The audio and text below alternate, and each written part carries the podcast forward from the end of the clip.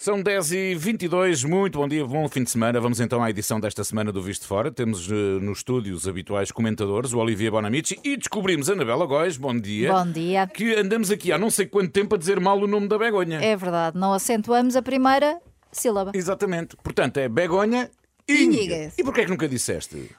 Porque eu tamén teño consideración moitos portugueses e os españois non somos precisamente un exemplo de falar ben linguas estranxeiras. E é difícil dizer Íñiguez. E o meu apelido é difícil, portanto... Begonha É difícil.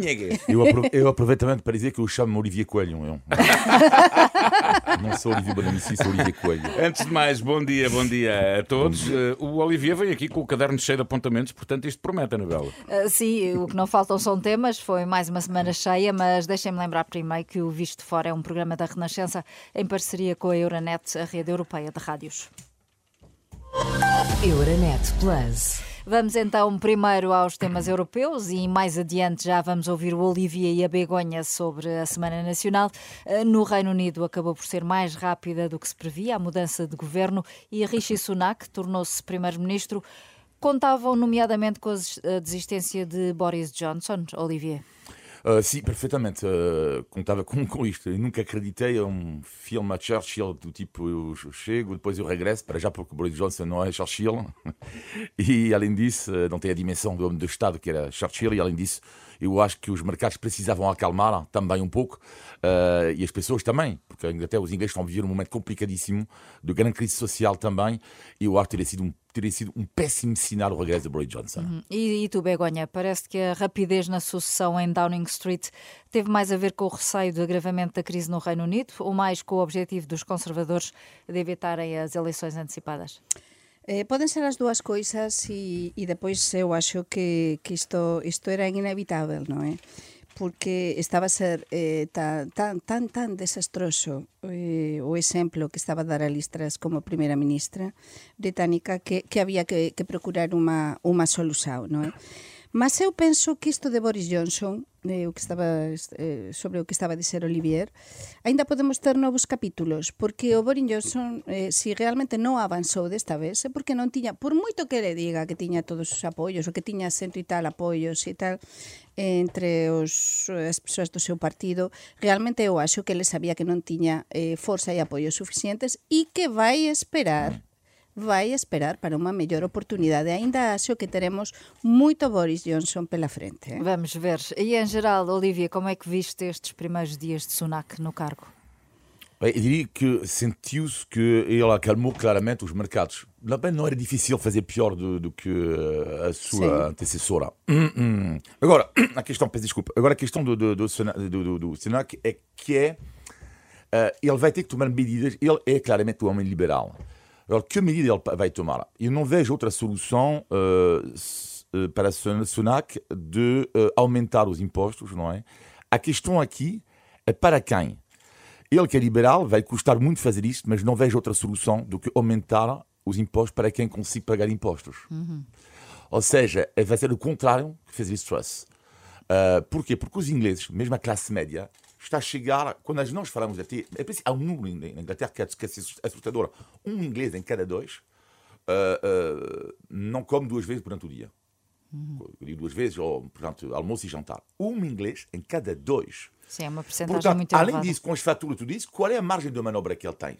É, é pouquíssima. Ele não vai castigar novamente esta classe média ou média baixa inglesa que nem consegue, às vezes, comer ah, ah, normalmente. Portanto, a única hipótese é castigar, castigar desculpa, aumentar os impostos ah, para, que, para quem possa ainda pagar impostos. E sobre todo que eh, debemos ter en conta, nós temos esa ideia da flema británica do, do Reino Unido eh, com, eh, a correr ben todo económicamente, mas como dicía Olivier, eh, grande parte da, da poboación do Reino Unido é de, de clase meia, meia baixa e precisamente eh, o novo primeiro ministro Sunak non é o exemplo dunha persoa de clase media ou meia, ou media baixa porque é unha persoa multimillonaria eh, máis rico aínda do que o rei Carlos, o rei Charles, eh, o actual rei británico, e, e acho que o máis difícil para ele vai ser precisamente conseguir a popularidade que o Boris Johnson sí que tiña mm. entre as persoas traballadoras, traballistas tamén, non do Partido Traballista, mas sí traballadoras eh, do Reino Unido, que é a grande parte das persoas do Reino Unido. Por tanto, ten un desafío ele xa demostrou prestixio dentro, cando foi a pandemia, non é? como ministro, e, e demostrou prestixio pelo seu percurso tamén profesional. Mas agora o máis difícil para min non vai ser, porque a calmar se acalmou os mercados. Mm. Na parte económica, a parte financeira, iso vai lidar ben. Mas o problema é gañar a popularidade para depois poder gañar unhas eleições. Eh? Uhum. Itália também tem desde esta semana um novo governo, esfiado agora e pela primeira vez por uma mulher. A Giorgia Meloni lidera a tal coligação com Berlusconi e Salvini, que muitos consideram instável. O que é que achaste, Olivier, do primeiro discurso que ela fez ao Parlamento? Uh, garantiu que Itália será fiel aos acordos europeus, mas ao mesmo tempo deixou várias críticas à União Europeia. Sim, bem, também isto é uma surpresa. Sabemos que ela não concorda com o modelo atual da Europa, mas o que, é eu achei interessante o discurso da, da, eh, da primeira-ministra italiana é que é um, a questão do, do, do pragmatismo. É, é, vê-se claramente que existe sempre na política, aliás, isso foi um pouco igual, antes de eh, ser uh, primeira-ministra da Inglaterra, ela fazia muitas críticas e tudo isso, e depois, bim, tu estás lá, já, já muda tudo. E uh, a senhora Meloni é um pouco é igual. Uh, que até, até ela denunciou todos os totalitarismos, até o fascismo incluído, portanto, para dar uma, um recado, uma mensagem do tipo: eu não sou fascista, portanto, até vou denunciar aqui publicamente, a dizer o fascismo. Portanto, vê-se que ela é uma, uma lição, entre aspas, de pragmatismo. Agora vamos lá ver, porque ela vai ter também que satisfazer uma parte do seu eleitorado que é muito conservador. E é lá que vai ser interessante é ver as medidas que ela vai tomar também a nível nacional. E tu, Begonha, que papel é que antevês para a Itália uh, de Meloni na União Europeia? Eu vexo que, e anteveo, mm, posso estar enganada, que a Meloni non vai ser un problema para a Unión Europea. O seu discurso, o seu primeiro discurso do que falamos agora, un momentiño no Parlamento italiano, foi un, un discurso para calmar os mercados, clarísimo dirixido á Unión Europea e aos mercados. Sentou as bases do que vai ser a súa política externa.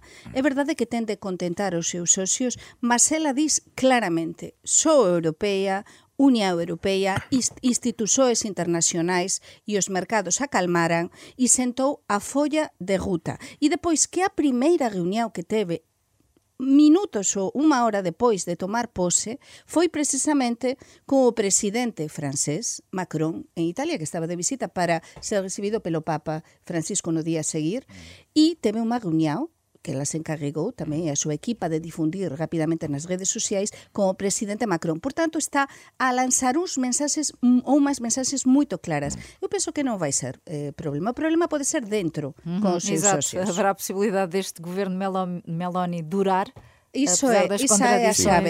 esa é a chave.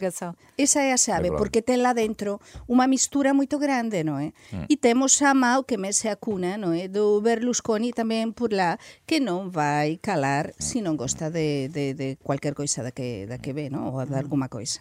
O que parece definitivamente comprometido é o eixo franco-alemão. Esta semana tivemos uma cimeira entre Macron e Scholz, em Paris, para tentar alinhar a direção entre ambos, mas parece não correu pelo melhor, Olivier nem sequer houve direito à conferência de imprensa. Sim, é um momento complicado entre os dois países, mas também vamos ver uma coisa. Uh, portanto, quando tu dizes, que é uma pergunta que tu fazes, o que parece comprometido é o eixo franco-alemão, para mim não, não está nada comprometido Achas o eixo. Que não? Uh, não, não, tenho certeza, que não tenho certeza absoluta disto. A questão que é, uh, portanto, são dois países que continuam muito amigos. Uh, mas são momentos complicados. Não é a primeira vez que a França e a Alemanha têm assim, já aconteceu no tempo do General de Gaulle com Adenauer, por exemplo. Não é a primeira vez que isto acontece. A questão aqui é que temos duas personagens uh, políticas. Uma questão de egos, com, uh, será? Também, e sim, personalidades também, sabes? Scholz, uh, Scholz é um pouco enigmático, Macron é um pouco moão, ele é histérico. mas estás a ver, é verdade. A pessoa histérica como eu, por exemplo, dou-me raramente bem com as pessoas enigmáticas. Eu. Uh, não, mas estou a dar este exemplo, mas é um pouco assim. Uh, e, e, Macron, ele é, ele é assim, um pouco lírico, estás a ver? Uh, Schultz é mais. E depois, o que me preocupa, no entanto, entre os dois, é que Macron tem uma, uma, uma, uma política muito forte ligada a, a países como a Itália, Portugal, Espanha, vou resumir. Versus uh, Schultz, que é muito mais, vai para os países do leste da Europa. E, sobretudo, o que não deve acontecer seria haver mais quase de dois blocos. Um bloco com Macron e os outros países, França, Espanha, uh, Itália e Portugal, versus um outro bloco. A União Europeia tem que ser uma união, lá está, apesar de haver personalidades diferentes. Mas eh, eu penso que hum, não está em causa, se concordo contigo, Olivier, no que disseste, não está em causa o eixo franco-alemão, mas efectivamente são personalidades muito diferentes e este este eixo é unha relaxado de, de conveniencia. Eh, eles eh, saben que, que xuntos van chegar máis lonxe, mas claro, tense de entender. E por, a, por enquanto non há, non há sintonía entre os dois. Iso está clarísimo, non? E depois, aquí há dúas coisas que quería acrescentar. O Sols está a tentar tamén gañar o afeito, porque lle interesa pelo tema da enerxía, dos países do sul de Europa, Entón, estamos a ver as reunións que non teve antes, non é? como teve reunións con o Antonio Costa, con o Pedro Sánchez, por causa de, da enerxía, non é? E depois atensao a Meloni, o que dicíamos antes. Porque a Italia, que é un grande país da Europa, como todos sabemos, vai tentar, eu acho que a Meloni vai tentar entrar un bocado máis para frente e que a Italia se posicione máis para frente. E se callar podemos ver cá um novo ou um eixo franco-italiano. Por que não? Hum? Antes de irmos aos temas nacionais, queria ouvi-los ainda sobre a, série de protestos a que temos vindo a assistir em vários países, com ativistas a atacarem obras de arte com comida, a tentarem colar as mãos a quadros em nome de alegadas preocupações climáticas. Olivier, será que não estão mesmo a borrar a pintura, como se diz em português? Sinceramente, não sei se tem que chorar ou rir. Não, não sei. Chorar ou rir. O que, é que tem a ver um, um qual a culpa do Monet ou do, do Renoir ou do Van Gogh? Uh, qual é a culpa dele? O que é que fizeram os quadros nesta história? Não, não estou a perceber. Não? Tipo, é uma sociedade na qual estamos a viver onde as pessoas estão a perder um pouco a cabeça. A causa deles é nobre, a defesa do ambiente. Eu acho que há outras formas de o fazer. É só isto, do que é isto que me parece até completamente uh, ridículo. E tu, Begonha, encontras alguma relação entre sopa de tomate que foi atirada a Van Gogh ou puré de batata ao Monet em defesa do ambiente? Parece-me vergonhoso e parece-me uma falta de eh, atentar contra a liberdade. A liberdade começa cuando tú respeitas a liberdade do outro. Unha obra de arte se debe respeitar. E entón, se tú tens de defender ou queres defender unha serie de ideais que son moito bons, que todos concordamos, mas defende, mas non alteres eh, a liberdade dos outros e non rompas eh, obras de arte que son e que facen o ben á humanidade, que son, que son obras para toda a humanidade. É como na pandemia. Na pandemia, grazas á arte, grazas á música, no confinamento, todos conseguimos lidar moito mellor con todo. A arte é fundamental. Tú, o que non podes é atentar por unha serie de reivindicações eh, con obras de arte e, e fastidiar os demais. Para mí isto non, non, non, non ten lógica. E até acho eles estão a prejudicar os próprios ambientalistas. Sim, a causa? É? Exatamente, é prejudicam totalmente. ter um discurso às vezes totalmente. forte, com ações fortes, e que às vezes podem ser consideradas como chocantes, mas que fazem algum sentido. Portanto, às vezes os ambientalistas não brincam em serviço, são, são chocantes, não é? Tu podes concordar ou não, mas uh, tem alguma lógica algumas ações deles. Uh, mas lá neste caso, sinceramente, eu acho que sim, não Sim, sim, não tem lógica nenhuma. Muito bem, faltam 25 minutos para as 11. Estamos no Visto Fora com o Olivia Bonamici e a Begonha Inhagues. Um, um, tem que dar sempre um saltinho. Um, muito bem, muito bem. Um programa da Renascença em parceria com a Euronet, Rede Europeia de Rádios. Euronet Plus. Por cá foi a semana do debate do Orçamento do Estado, que redundou sobretudo numa troca de argumentos entre oposição e governo sobre se é ou não um orçamento de austeridade. Chegaste a alguma conclusão, Olivia? É complicado, porque se eu vou responder que é um orçamento de austeridade, vão achar que sou membro do PSD, e se digo o contrário, vão achar que sou membro do PS. Portanto, eu vou dizer que, uh, eu vou dizer que uh, eu acho que o governo está a ser demasiado otimista em relação aos momentos que estamos a viver e, sobretudo, que vamos viver. Otimista e conservador ou só otimista? Sim, otimista e conservador, mas neste momento, nesta fase do campeonato, é um pouco complicado. Não é? Agora, esta redução, esta vontade de reduzir a dívida pública, eu acho corretíssima.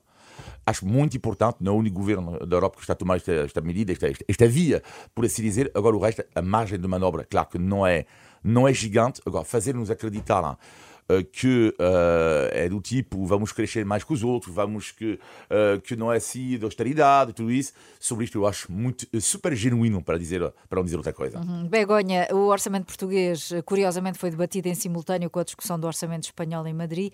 Há muitas diferenças entre ambos ou nem por isso? Sí, como tiña explicado que a semana pasada, para comenzar en España, non é? Eh, eh, en Portugal temos maioría absoluta e o coste está a vontade. Isto que explicaba Olivier, que non vou repetir, eh, significa que o coste está a vontade e este goberno pode facer o que quer, non é? Vende unha coisa, mas depois ten marxen para facer o que quiser.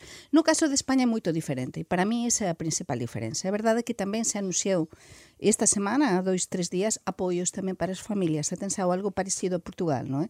Eh, apoio de, non sei se foran 100 euros, 100, parecido a mm. Portugal. Mas, eh, mas a diferenza é que o Pedro Sánchez aínda, aínda que ten máis ou menos un primeiro acordo, non é? Dos, dos seus socios, entre aspas, no Parlamento, os independentistas, por exemplo, eh, da Cataluña e do País Vasco, aínda non está todo fechado, é dizer, vai ter de ceder muitísimo máis do que Antonio Costa que non ten de ceder en nada. Por tanto, eh, essa é a grande diferença. A verdade é que em Portugal temos tido sucessivos indicadores de agravamento da situação social. Ainda esta semana noticiámos aqui na Renascença o aumento de 25% da população sem abrigo em Lisboa e no Porto, quando o objetivo inicial de Marcelo Rebelo de Sousa, se bem se lembram, era acabar com esta Sim. realidade. Como é que olhas para este falhanço das políticas sociais, Olivier? O falhanço não é, não é de agora, ou seja, não pode ser as falhanças apenas este governo ser acusado. Isto é uma, uma falhança que, que, há, que, há, que existe há muitos anos e os governos não conseguem, não conseguem dar a, dar a volta e vai piorar, vai piorar porque vai, uh, vai haver cada vez mais pobres, infelizmente, em Portugal. Agora, uh, às vezes custa, mas vejo as pessoas, num discurso demagogo, neste momento que eu ouço muitas vezes, pessoas que são contra os apoios sociais. É lá que eu acho que o Estado tem um papel importante a ter mesmo, neste tipo de situação.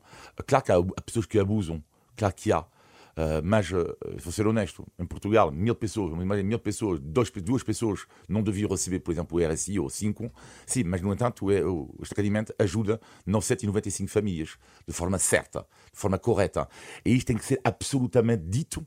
E este tipo de apoio tem que aumentar. E só para terminar em relação à tua pergunta, que fez confusão, vi a notícia hoje ou ontem do Expresso, uh, que os milionários, alguns milionários, dezenas de milionários, acho em Portugal, receberam 125 euros euros do, do Estado, euros, é? E quando vi esta notícia, o que é um erro, por visto, das finanças, por assim dizer, quando vejo isto, e em paralelo, Uh, veja do mesmo expresso da, da, semana passada a notícia que hoje em dia algumas latas de atum uh, têm um alarme uh, porque há sim. pessoas que roubam para comer e lá eu digo-me sim que existe uma grande falha nas, nas políticas sociais. Uhum.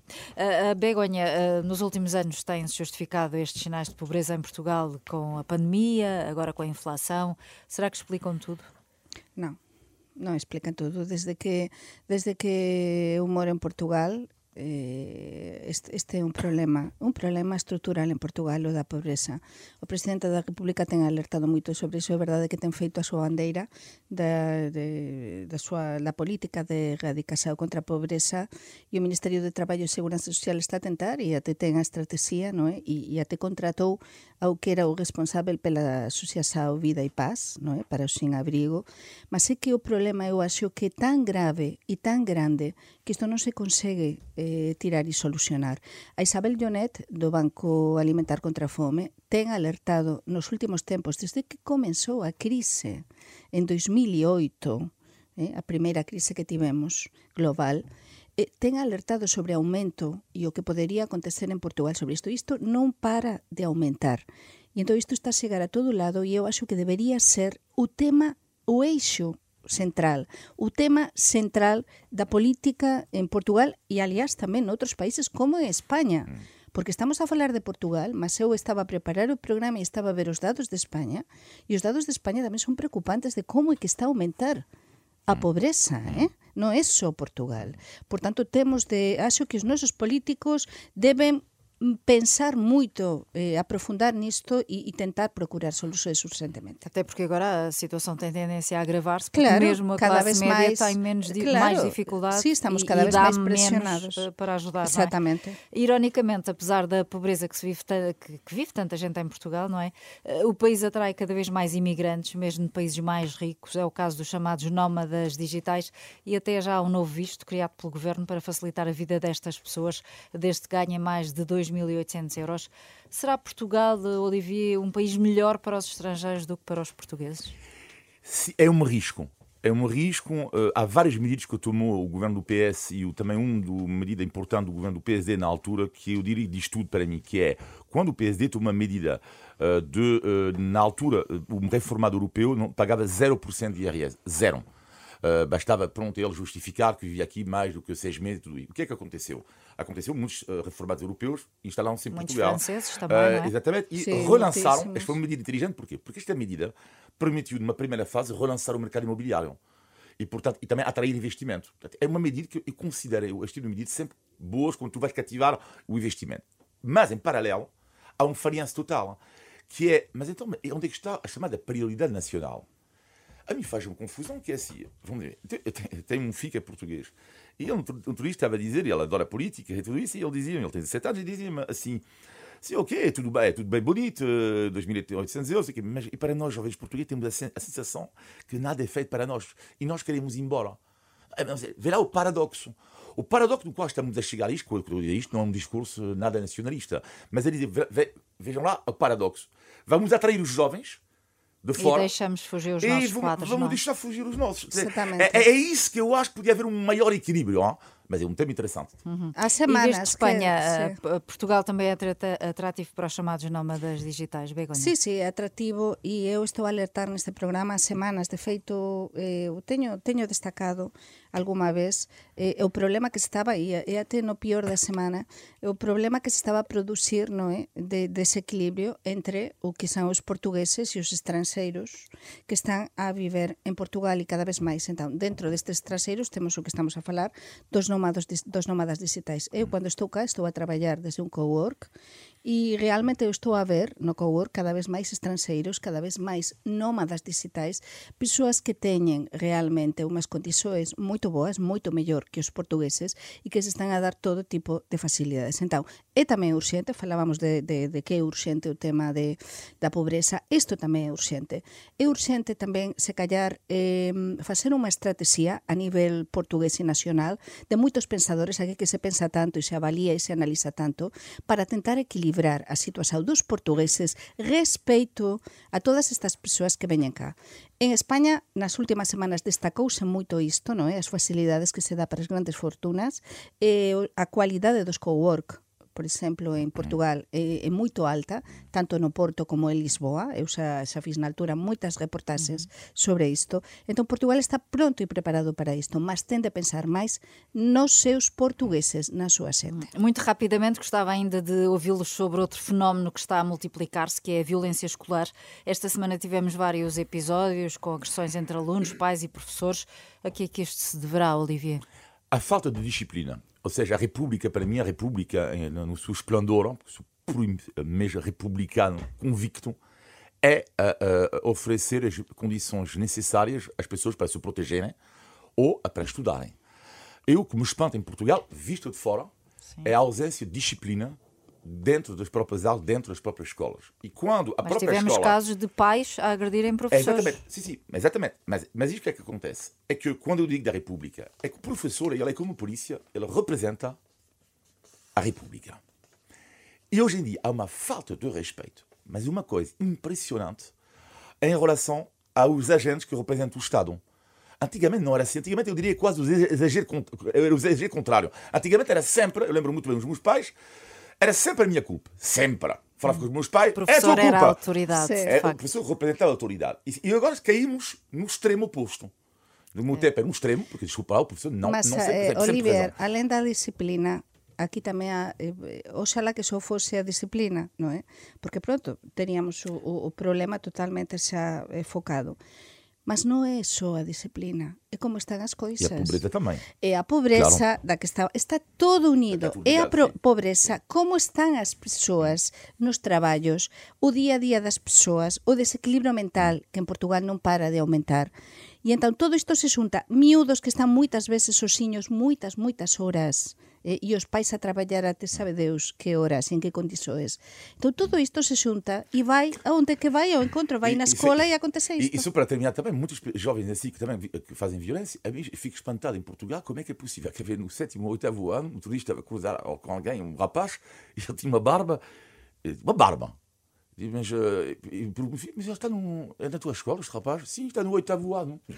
E depois neste Não, não de fora, Tem que haver um neste- limite. neste- a pessoas que não querem estudar, não sei o quê. Ele já tinha repetido, Mas, dez, Olivier, quatro ou cinco vezes. não é Olivier, non é só Não é en normal. Portugal, alén diso, neste visto de fora, nos que ollamos tamén desde fora, isto é un problema que xa nos Estados Unidos aconteceu imenso e, e continua a acontecer, e en, e en toda Europa.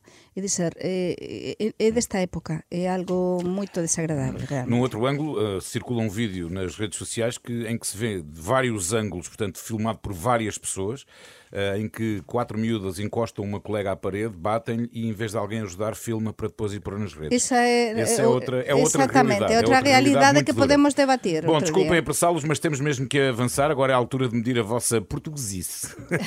é o nosso já famoso índice de tugalidade. Índice de Tugalidade. Ora, já sabem que o objetivo é mesmo acertar no significado de uma expressão portuguesa e hoje, para vos deixarmos brilhar, tal é o grau de facilidade, o que quer dizer Begonha Maria e Olivia da Silva dar bandeira. Mal. Silêncio. Dar, ban- dar bandeira. Dar bandeira, do é, bandeira, quando das bandeira que estás, estás a... do bandeira. Estás Castigala, a, estás a castigala. dar o visto o visto bom, A cas- o a luz castigala. verde. Castigala. O dar bandeira Olhar é, nos olhos. é, é que tiras de diante. Dar bandeira. Olha, vocês merecem levar com a bandeira porque não acertam numa coisa tão fácil. Dar. Bom, dar bandeira é chamar a atenção quando não se deve. Quando queremos passar despercebidos e afinal acabamos por ser mais notados do que queríamos. Ou quando cometemos uma gafe, quando temos assim um momento mais ridículo, chama-se isso dar bandeira. Ah, muito bem. Não sabíamos. estamos, a, estamos a nos olhar, Olivier, eu não dois a dar bandeira. Devo de dizer que deram bandeira com esta. Deram sim, senhor. Índice de Tugalidade. Ora bem, de fecharmos, temos ainda como sempre o positivo e o negativo da semana. Vamos ao negativo, Begonha. O negativo algo que xa lle comentei aos meus fillos eh, nesta semana. E, e Olivier citou eh, algo relacionado con isto e é o que está a acontecer nos supermercados. Cuando nun país se aumentan tanto os robos de comida nos supermercados e os supermercados teñen de tomar medidas como por alarme a coisas básicas que até agora nunca se puseran iso que dicemos das latas de atún, todo iso é porque realmente as coisas están moito mal entón debemos ollar para nós debemos ollar para a nosa volta e tamén pensar na sociedade na que nos estamos a convertir e a pobreza tamén que nos rodea. Iso é para mí o pior da semana, porque a solução não é nada fácil. Olivia? O teu negativo. O meu negativo, bom, não é bem o negativo, e é muito mais leve uh, do que a Begonha acabou de dizer. Uh, tem a ver com uma, algo que eu já contei, acho, há três anos, mas já aconteceu novamente ontem, acho brutal. Isto é uma coisa em Portugal, não é bem negativo, mas é uma curiosidade, uma observação. Eu vou rapidamente almoçar com alguém e aparece uma senhora. Ela sente-se à mesa e os dois falam, eles conhecem de algum lado, uh, mas não sabem como. É muito bom porque já me aconteceu tantas vezes em Portugal, afinal eram primos. E é uma coisa que eu acho estranha em Portugal, extraordinário, é a quantidade de pessoas que não conhecem os seus primos. Você vem numa festa qualquer, de casamento, de aniversário, e há muitos primos das pessoas que ninguém conhece. Vocês já de reparar, vocês conhecem todos os seus primos ou não? Assim, os, os diretos, sim. Sim, os também. de Sim. segunda, sim. terceira geração Eu já nem conheço. É, tanto. exatamente, também. mas São isto é que é genial. primos. Exatamente, são todos primos. E às vezes já aconteceu Não estar num casamento, perguntar o casado, mas quem é ele? Eu acho que é meu primo. Mas eh, tamén é considerar até, até onde consideras primo. Então, primo directo, primo segundo, primo Sim, mas são terceiro, primos. depois. Mas não deixam de ser claro. primos. Não deixam de ser primos. Tá Bom, vamos ao positivo da semana, Begonha. Pois o positivo, eu penso que, que ten moito a ver tamén co tema de, da gastronomía portuguesa.